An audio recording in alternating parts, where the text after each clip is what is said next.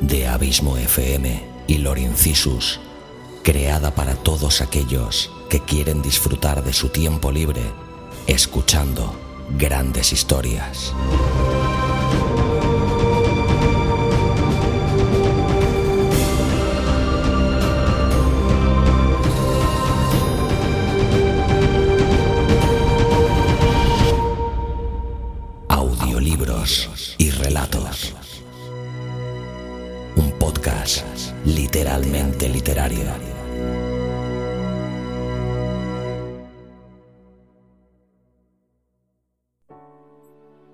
Hola a todo el mundo.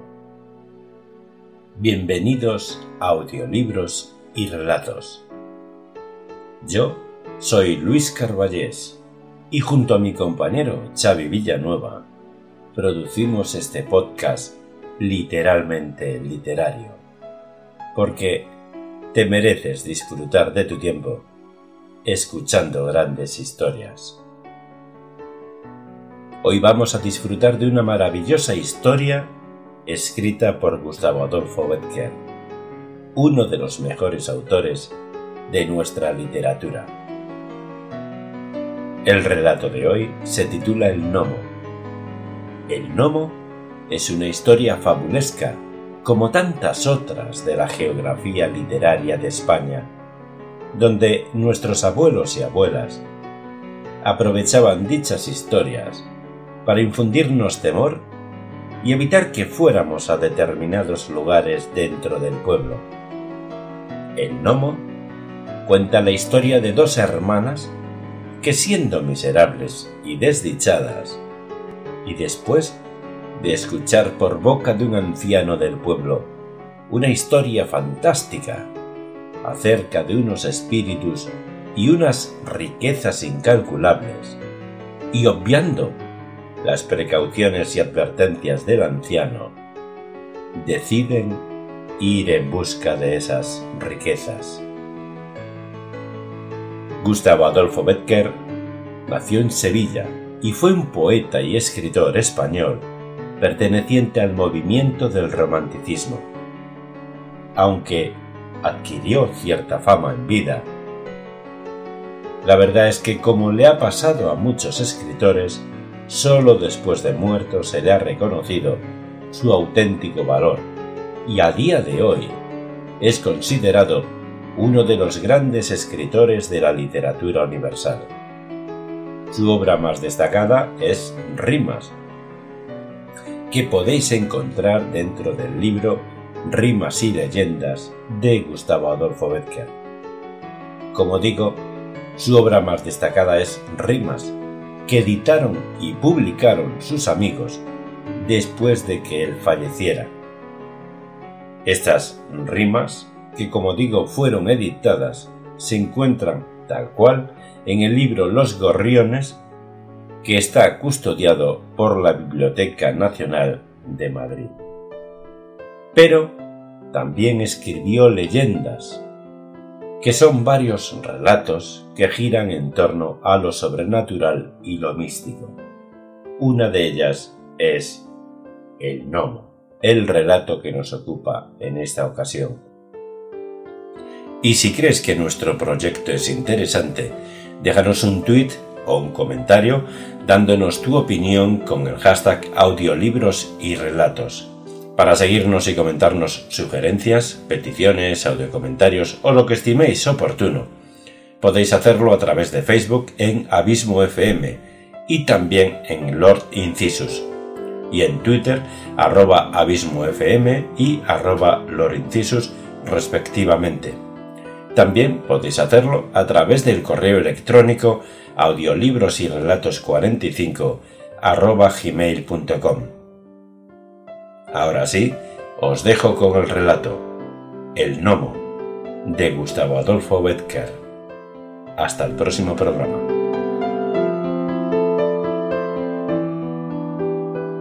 El Gnomo Gustavo Adolfo Becker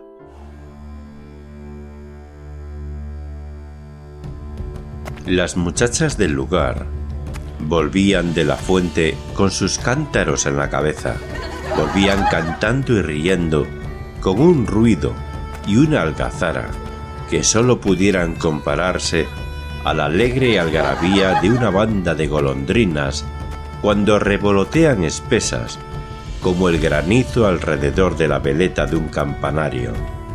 En el pórtico de la iglesia y sentado al pie de un enebro estaba el tío Gregorio.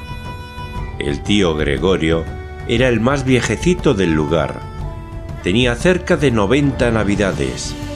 El pelo blanco, la boca de risa, los ojos alegres y las manos temblonas. De niño fue pastor, de joven soldado. Después cultivó una pequeña heredad, patrimonio de sus padres, hasta que, por último, le faltaron las fuerzas y se sentó tranquilo a esperar la muerte, que ni temía ni deseaba. Nadie contaba un chascarrillo con más gracia que él, ni sabía historias más estupendas, ni traía a cuento tan oportunamente un refrán, una sentencia o un adagio.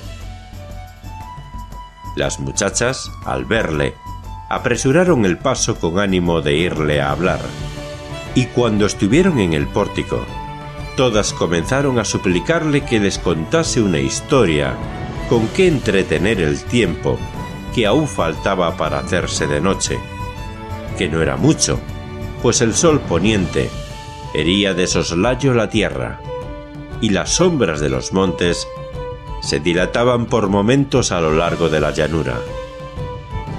El tío Gregorio escuchó sonriendo la petición de las muchachas, las cuales una vez obtenida la promesa de que les refería alguna cosa, dejaron los cántaros en el suelo y sentándose a su alrededor formaron un corro, en cuyo centro quedó el viejecito, que comenzó a hablarles de esta manera.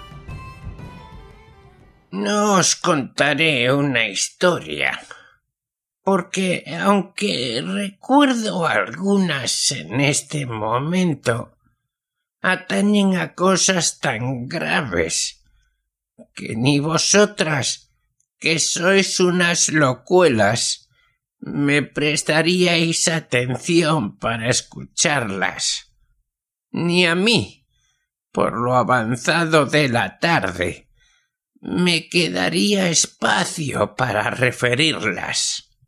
Os daré en su lugar un consejo. ¿Un consejo? exclamaron las muchachas con aire visible de mal humor.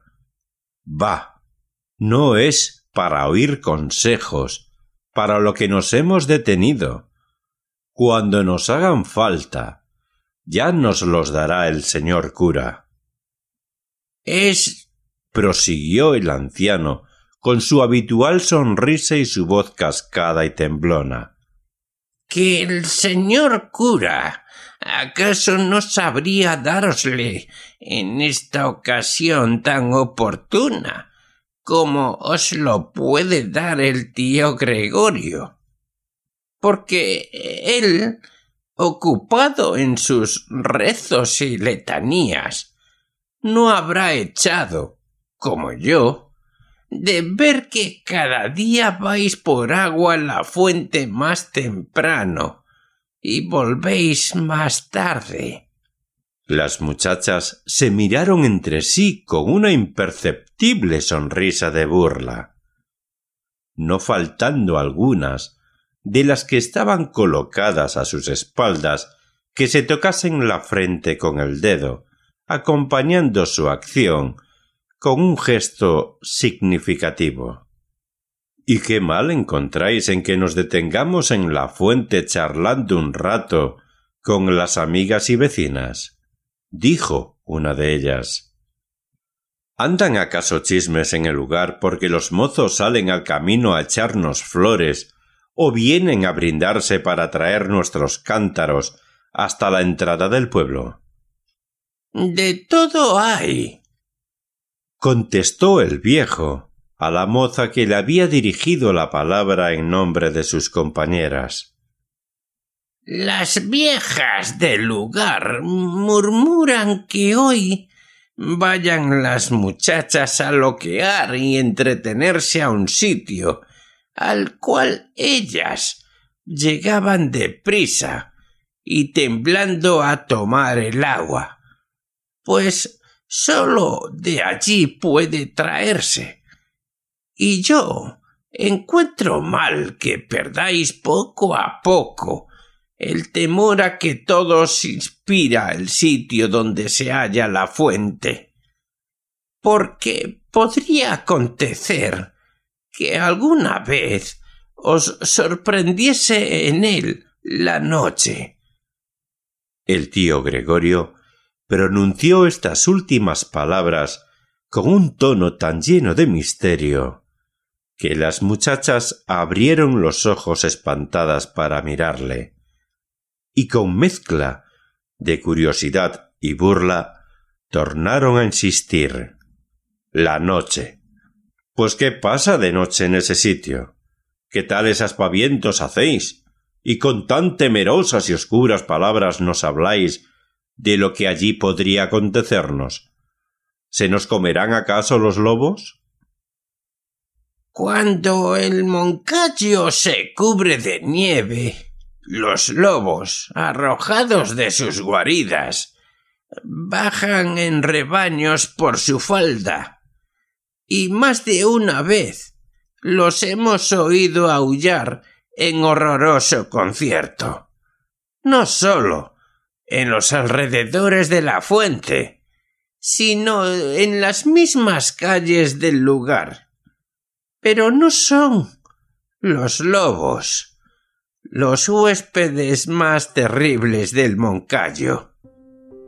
En sus profundas cimas, en sus cumbres solitarias y ásperas, en su hueco seno, viven unos espíritus diabólicos que durante la noche bajan por sus vertientes como un enjambre y pueblan el vacío y hormiguean en la llanura y saltan de roca en roca, juegan entre las aguas o se mecen en las desnudas ramas de los árboles.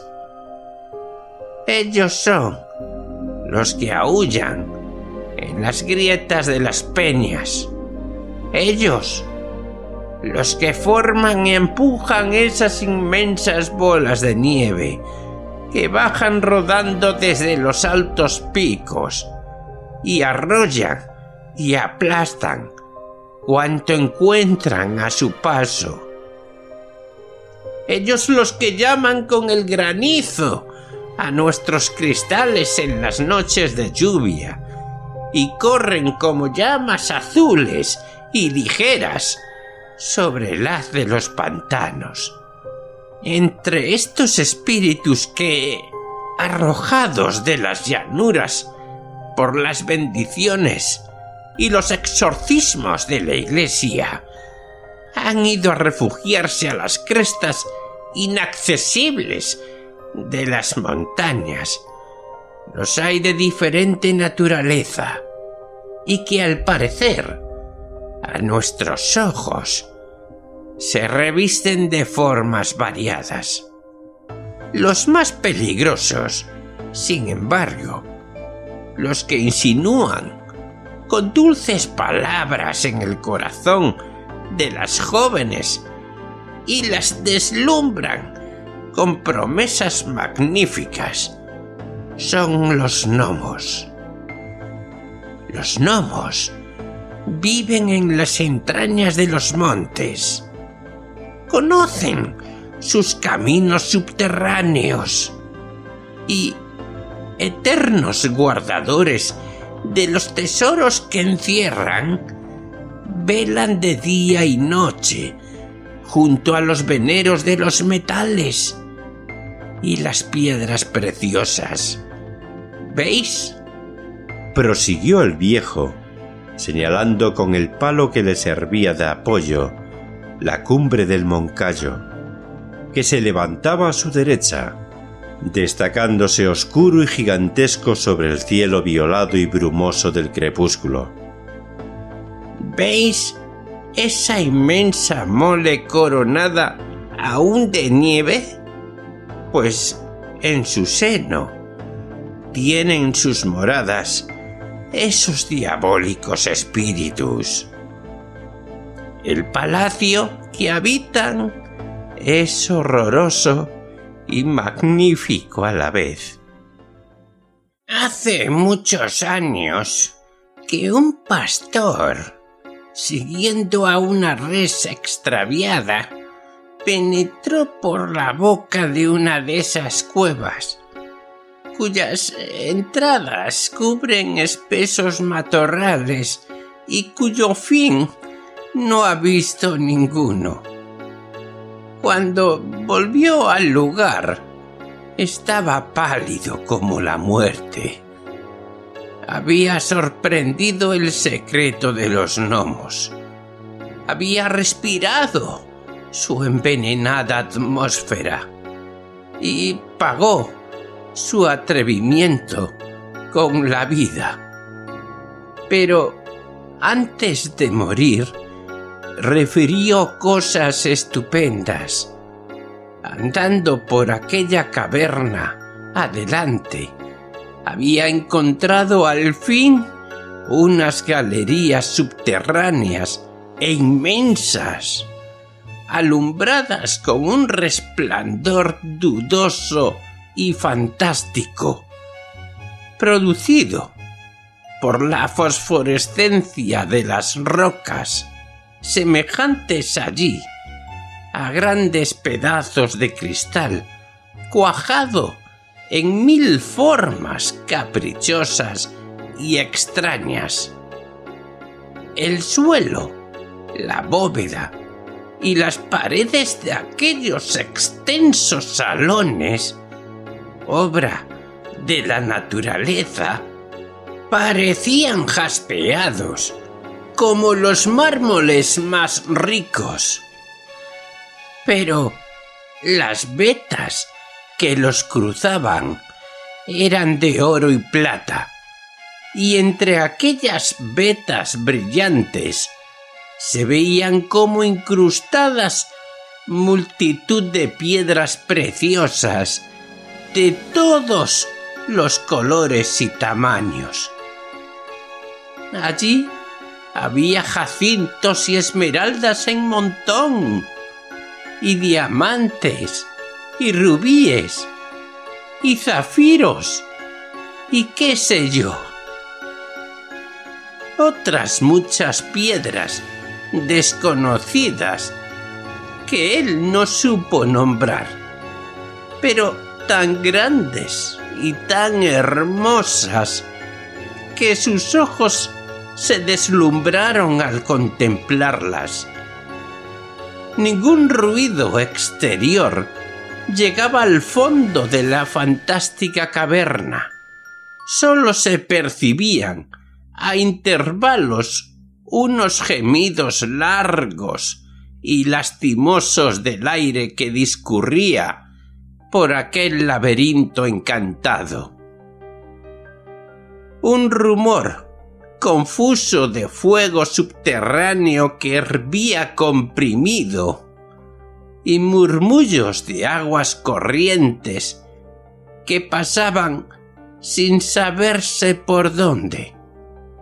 El pastor, solo y perdido en aquella inmensidad, anduvo no sé cuántas horas sin hallar la salida hasta que por último tropezó con el nacimiento del manantial, cuyo murmullo había oído.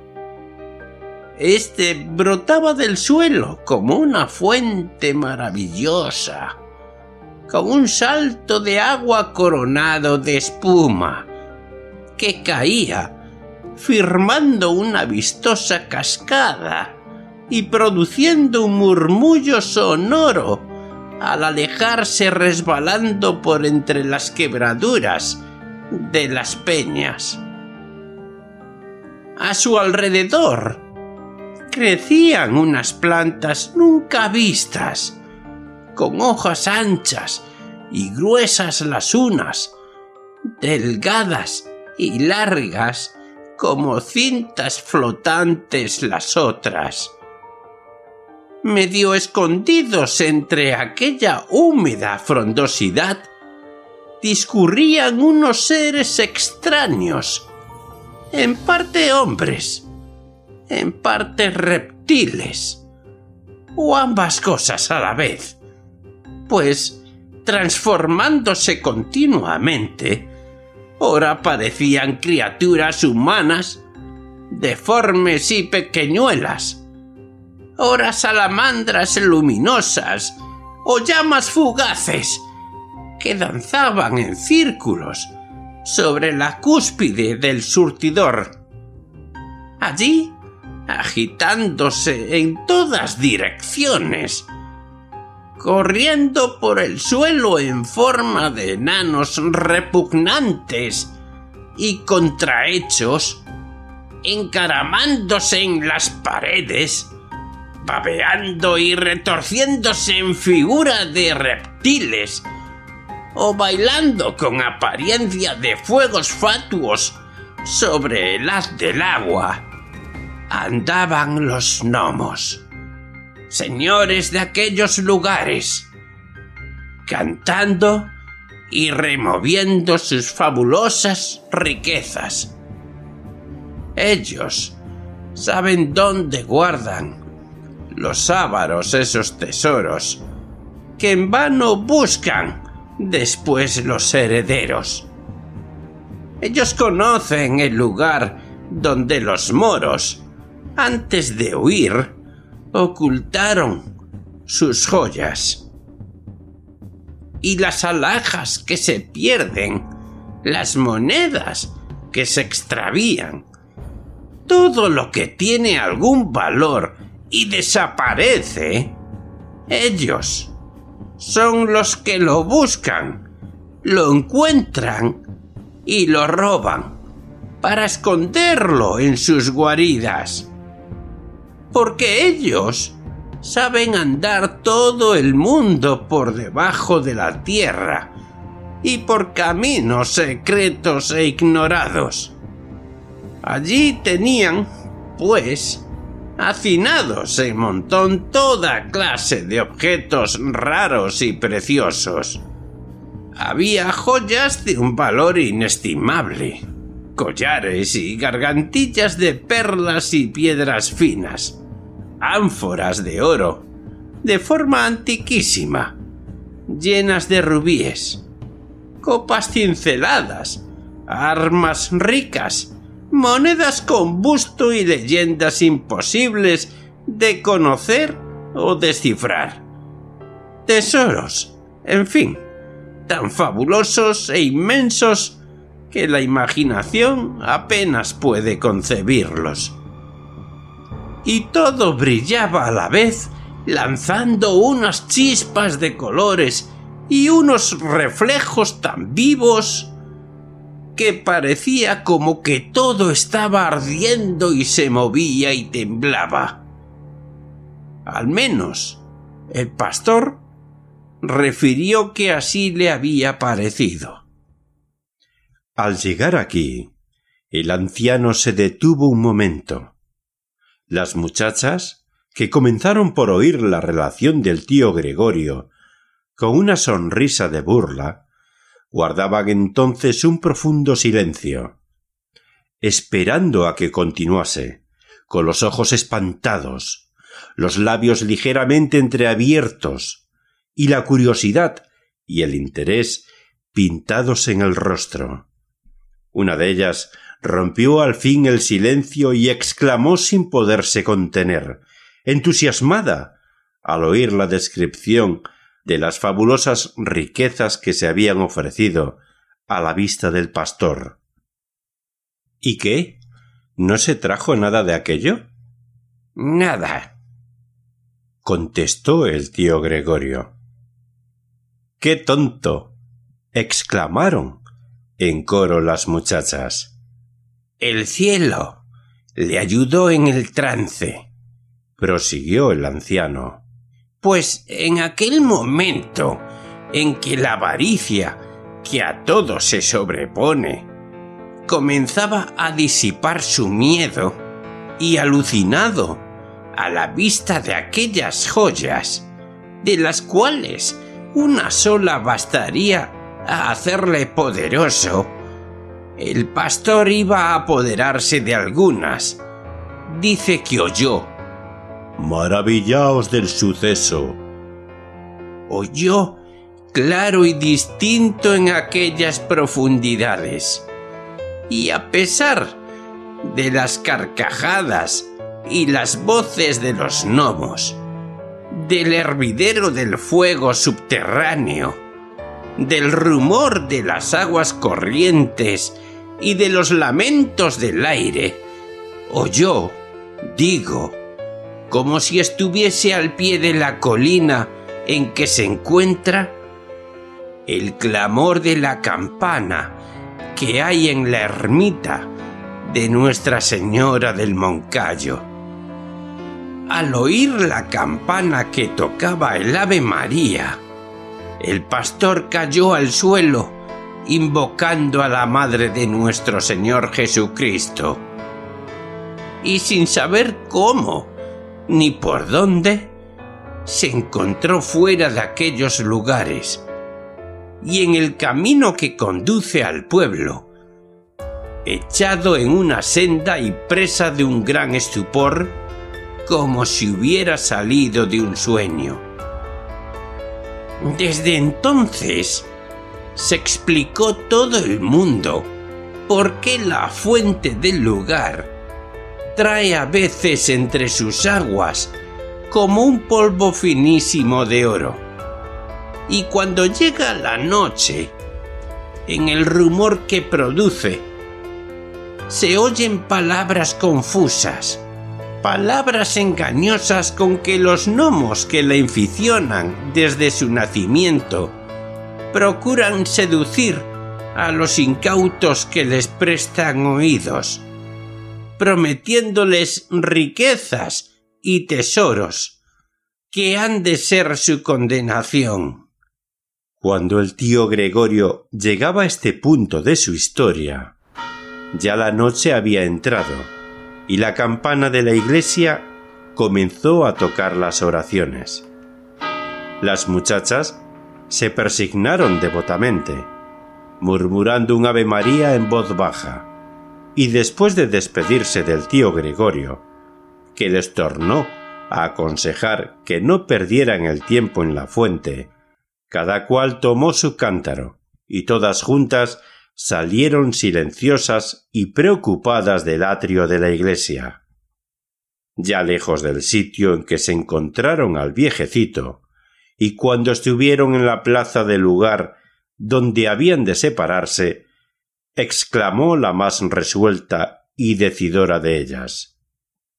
¿Vosotras creéis algo de las tonterías que nos ha contado el tío Gregorio? Yo no, dijo una. Yo tampoco, exclamó otra. Ni yo, ni yo. repitieron las demás, burlándose con risas de su credulidad de un momento. El grupo de las mozuelas se disolvió alejándose cada cual hacia uno de los extremos de la plaza. Luego que doblaron las esquinas de las diferentes calles que venían a desembocar a aquel sitio, dos muchachas, las únicas que no habían desplegado aún los labios para protestar con sus burlas de la veracidad del tío Gregorio, y que, preocupadas con la maravillosa relación, parecían absortas en sus ideas. Se marcharon juntas y con esa lentitud propia de las personas distraídas por una calleja sombría, estrecha y tortuosa. De aquellas dos muchachas, la mayor, que parecía tener unos veinte años, se llamaba Marta, y la más pequeña, que aún no había cumplido los dieciséis, Magdalena. El tiempo que duró el camino, ambas guardaron un profundo silencio. Pero cuando llegaron a los umbrales de su casa y dejaran los cántaros en el asiento de piedra del portal, Marta dijo a Magdalena ¿Y tú, crees en las maravillas del Moncayo y en los espíritus de la fuente? Yo. contestó Magdalena con sencillez. Yo creo en todo. ¿Dudas tú acaso? Oh, no. Se apresuró a interrumpir Marta. Yo también creo en todo, en todo lo que deseo creer. Marta y Magdalena eran hermanas, huérfanas, desde los primeros años de la niñez. Vivían miserablemente a la sombra de una parienta de su madre, que las había recogido por caridad, y que, a cada paso, les hacía sentir con sus dicterios y sus humillantes palabras el peso de su beneficio. Todo parecía contribuir a que se estrechasen los lazos del cariño entre aquellas dos almas hermanas, no sólo por el vínculo de la sangre, sino por los de la miseria y el sufrimiento. Y, sin embargo, entre Magda y Magdalena existía una sorda emulación, una secreta antipatía, que sólo pudiera explicar el estudio de sus caracteres, tan en absoluta contraposición como sus tipos. Marta era altiva, vehemente en sus inclinaciones y de una rudeza salvaje en la expresión de sus afectos. No sabía ni reír ni llorar, y por eso no había llorado ni reído nunca. Magdalena, por el contrario, era humilde, amante, bondadosa, y en más de una ocasión se la vio llorar y reír a la vez con los niños. Marta tenía los ojos más negros que la noche, y de entre sus oscuras pestañas diríase que a intervalos saltaban chispas de fuego como de un carbón ardiente. La pupila azul de Magdalena parecía nadar en un fluido de luz dentro del cerco de oro de sus pestañas rubias. Y todo era en ellas armónico, como la diversa expresión de sus ojos. Marta, enjuta de carnes, quebrada de color, de estatura esbelta, movimientos rígidos y cabellos crespos y oscuros, que sombreaban su frente y caían por sus hombros como un manto de terciopelo. Formaba un singular contraste con Magdalena, blanca, rosada, pequeña, infantil en su fisonomía y sus formas, y con unas trenzas rubias que rodeaban sus sienes, semejantes al nimbo dorado de la cabeza de un ángel. A pesar de la inexplicable repulsión que sentían la una por la otra. Las dos hermanas habían vivido hasta entonces en una especie de indiferencia que hubiera podido confundirse con la paz y el afecto. No habían tenido caricias que disputarse, ni preferencias que envidiar, iguales en la desgracia y el dolor. Marta se había encerrado para sufrir en un egoísta y altivo silencio. Y Magdalena encontrando seco el corazón de su hermana, lloraba a solas, cuando las lágrimas se agolpaban involuntariamente a sus ojos. Ningún sentimiento era común entre ellas, nunca se confiaron sus alegrías y sus pesares, y sin embargo, el único secreto que procuraban esconder en lo más profundo del corazón se lo habían adivinado mutuamente en ese instinto maravilloso de la mujer enamorada y celosa. Marta y Magdalena tenían efectivamente puestos sus ojos en un mismo hombre. La pasión de la una era el deseo tenaz, hijo de un carácter indomable y voluntarioso. En la otra, el cariño se parecía a esa vaga y espontánea ternura de la adolescencia que necesitando un objeto en que emplearse, ama el primero que se ofrece a su vista. Ambas guardaban el secreto de su amor, porque el hombre que lo había inspirado tal vez hubiera hecho mofa de un cariño que se podía interpretar como ambición absurda en unas muchachas plebeyas y miserables. Ambas, a pesar de la distancia que las separaba del objeto de su pasión, alimentaban una esperanza remota de poseerle. Cerca del lugar, y sobre un alto que dominaba los contornos, había un antiguo castillo abandonado por sus dueños. Las viejas, en las noches de velada, referían una historia llena de maravillas acerca de sus fundadores. Contaban que hallándose el rey de Aragón en guerra con sus enemigos, agotados ya sus recursos, abandonado de sus parciales y próximo a perder el trono, se le presentó un día una pastorcita de aquella comarca, y después de revelarle la existencia de unos subterráneos por donde podía atravesar el Moncayo sin que lo advirtiesen sus enemigos, le dio un tesoro en perlas finas, riquísimas piedras preciosas y barras de oro y plata, con las cuales el rey pagó sus mesnadas, levantó un poderoso ejército, y marchando por debajo de la tierra durante toda una noche, cayó al otro día sobre sus contrarios y los desbarató, asegurando la corona en su cabeza. Después que hubo alcanzado tan señalada victoria, cuentan que dijo el rey a la pastorcita Pídeme lo que quieras, que, aun cuando fuese la mitad de mi reino, juro que te lo he de dar al instante.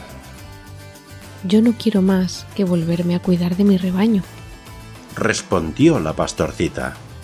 No cuidarás sino de mis fronteras, replicó el rey, y le dio el señorío de toda la raya, y le mandó edificar una fortaleza en el pueblo más fronterizo a Castilla, a donde se trasladó la pastora, casada ya con uno de los favoritos del rey, noble, galán, valiente y señor asimismo de muchas fortalezas y muchos feudos.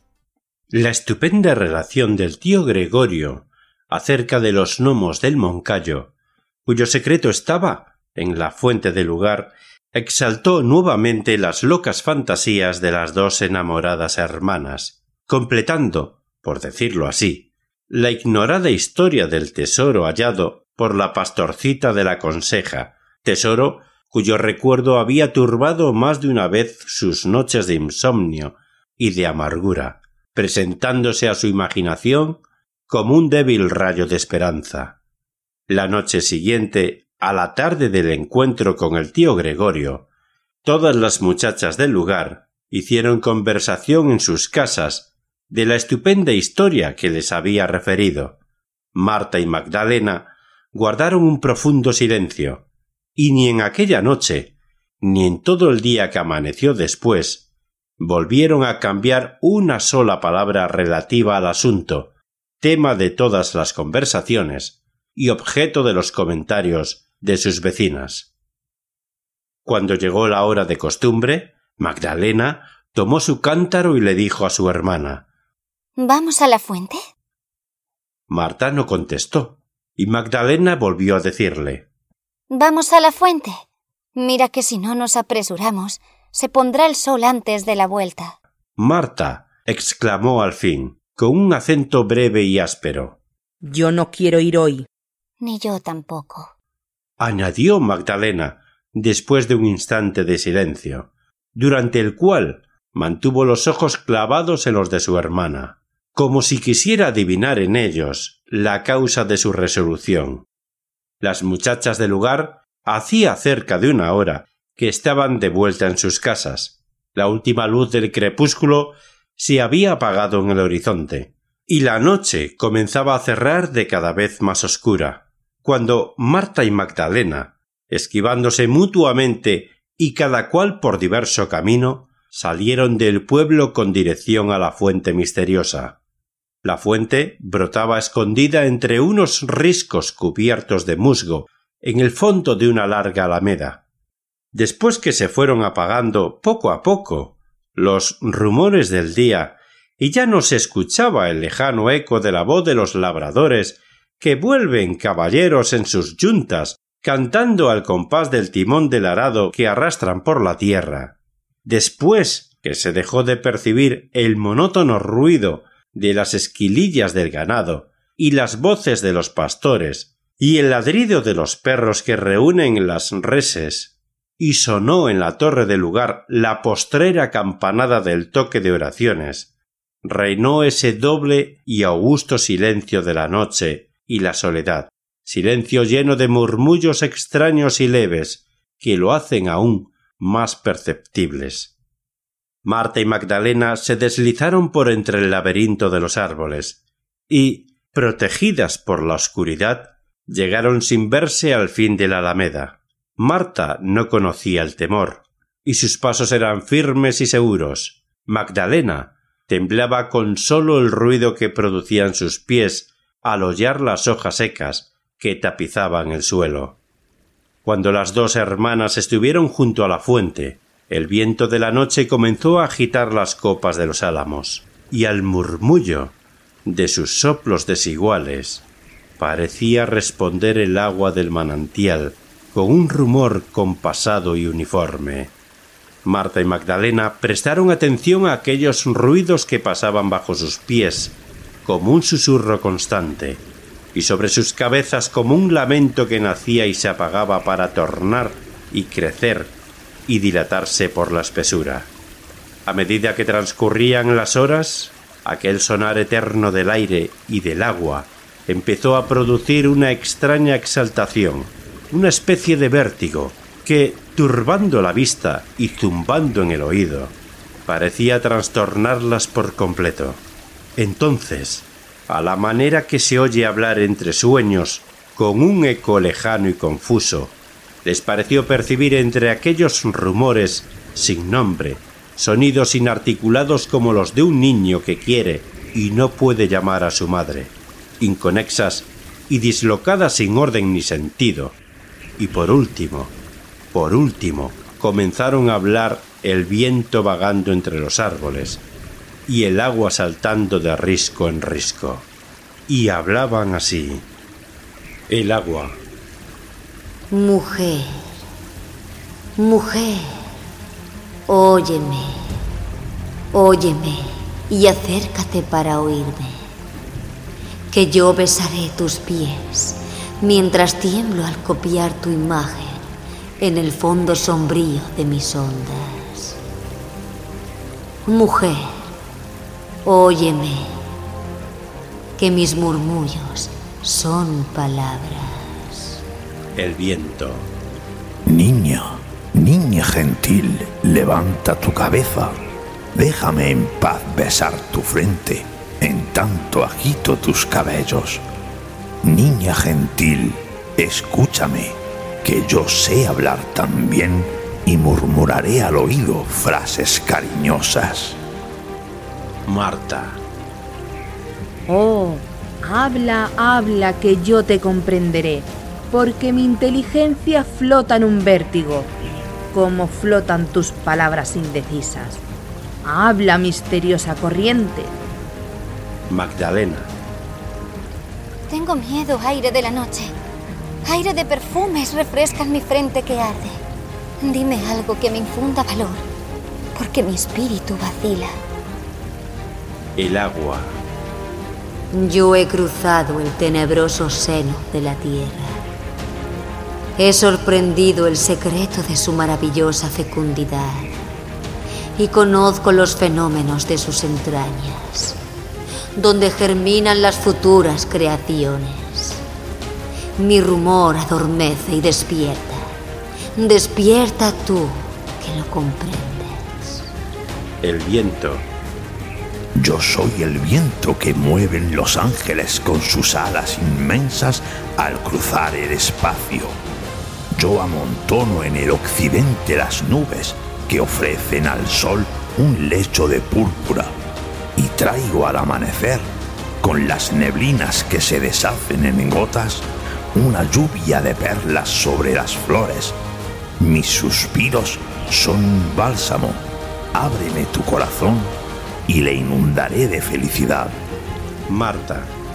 Cuando yo oí por primera vez el murmullo de una corriente subterránea, no en balde, me inclinaba a la tierra prestándole oído.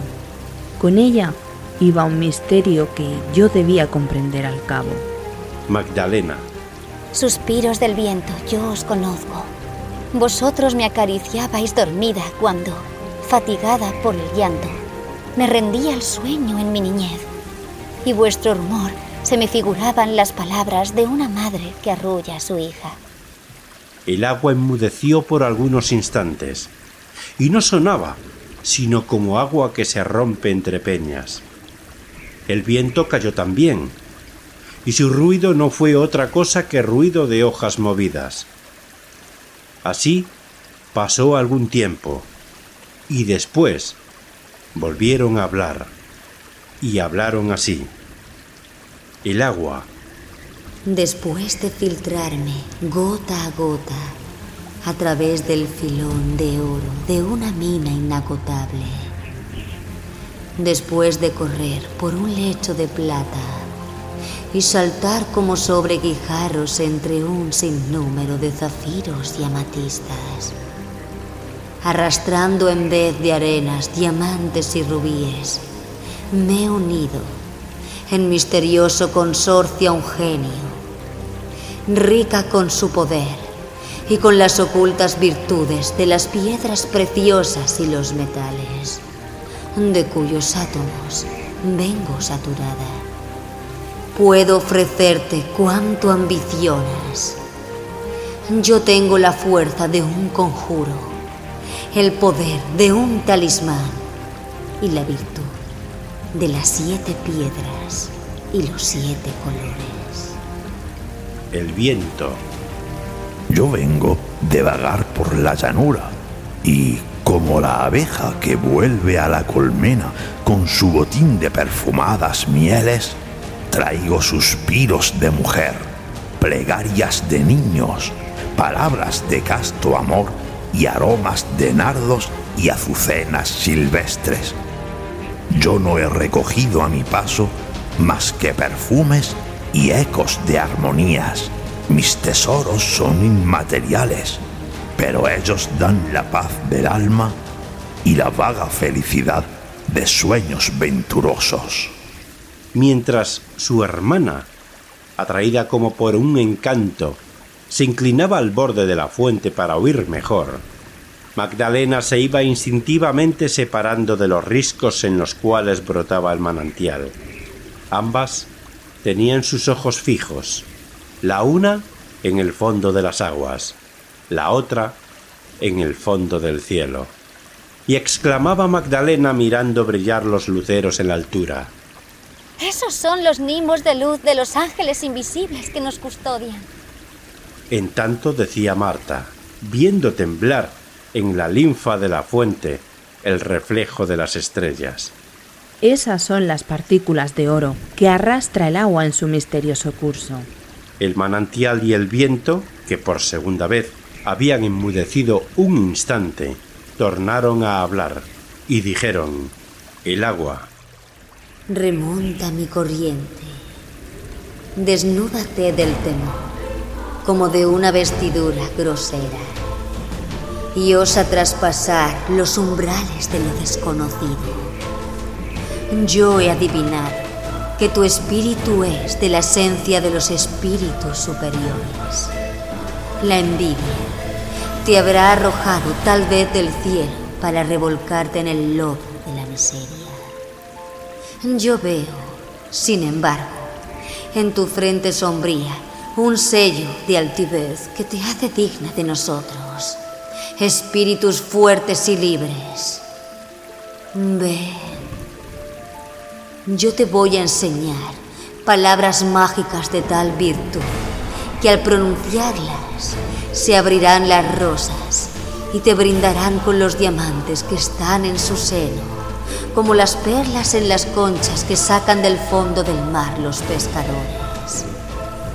Ve, te daré tesoros para que vivas feliz. Y más tarde, cuando se quiebre la cárcel que te aprisiona, tu espíritu se asimilará a los nuestros, que son espíritus humanos, y todos confundidos seremos la fuerza motora, el rayo vital de la creación que circula como un fluido por sus arterias subterráneas. el viento. El agua lame la tierra y vive en el cieno. Yo discurro por las regiones etéreas y vuelo en el espacio sin límites. Sigue los movimientos de tu corazón. Deja que tu alma suba como la llama y las azules espirales del humo. Desdichado el que, teniendo alas, desciende a las profundidades para buscar el oro, pudiendo remontarse a la altura para encontrar amor y sentimiento. Vive oscura como la violeta, que yo te traeré en un beso fecundo el germen vivificante de otra flor hermana tuya, y rasgaré las nieblas para que no te falte un rayo de sol que ilumine tu alegría. Vive oscura, vive ignorada, que cuando tu espíritu se desate, yo lo subiré a las regiones de la luz en una nube roja. Callaron el viento y el agua, y apareció el gnomo. El gnomo era como un hombrecillo transparente, una especie de enano de luz, semejante a un fuego fatuo, que se reía a carcajadas, sin ruido, y saltaba de peña en peña, y mareaba con su vertiginosa movilidad. Unas veces se sumergía en el agua y continuaba brillando en el fondo, como una joya de mil colores. Otras salía a la superficie y agitaba los pies y las manos, y sacudía la cabeza a un lado y a otro, con una rapidez que tocaba en prodigio. Marta dio al gnomo y le estuvo siguiendo con la vista extraviada en todas sus extravagantes evoluciones. Y cuando el diabólico espíritu se lanzó al fin por entre las escabrosidades del Moncayo, como una llama que corre, agitando su cabellera de chispas, sintió una especie de atracción irresistible y siguió tras él con una carrera frenética. ¡Magdalena! decía en tanto el aire que se alejaba lentamente. Y Magdalena, paso a paso y como una sonámbula, guiada en el sueño por una voz amiga, siguió tras la ráfaga, que iba suspirando por la llanura. Después, todo quedó otra vez en silencio en la oscura alameda, y el viento y el agua siguieron resonando con los murmullos y los rumores de siempre.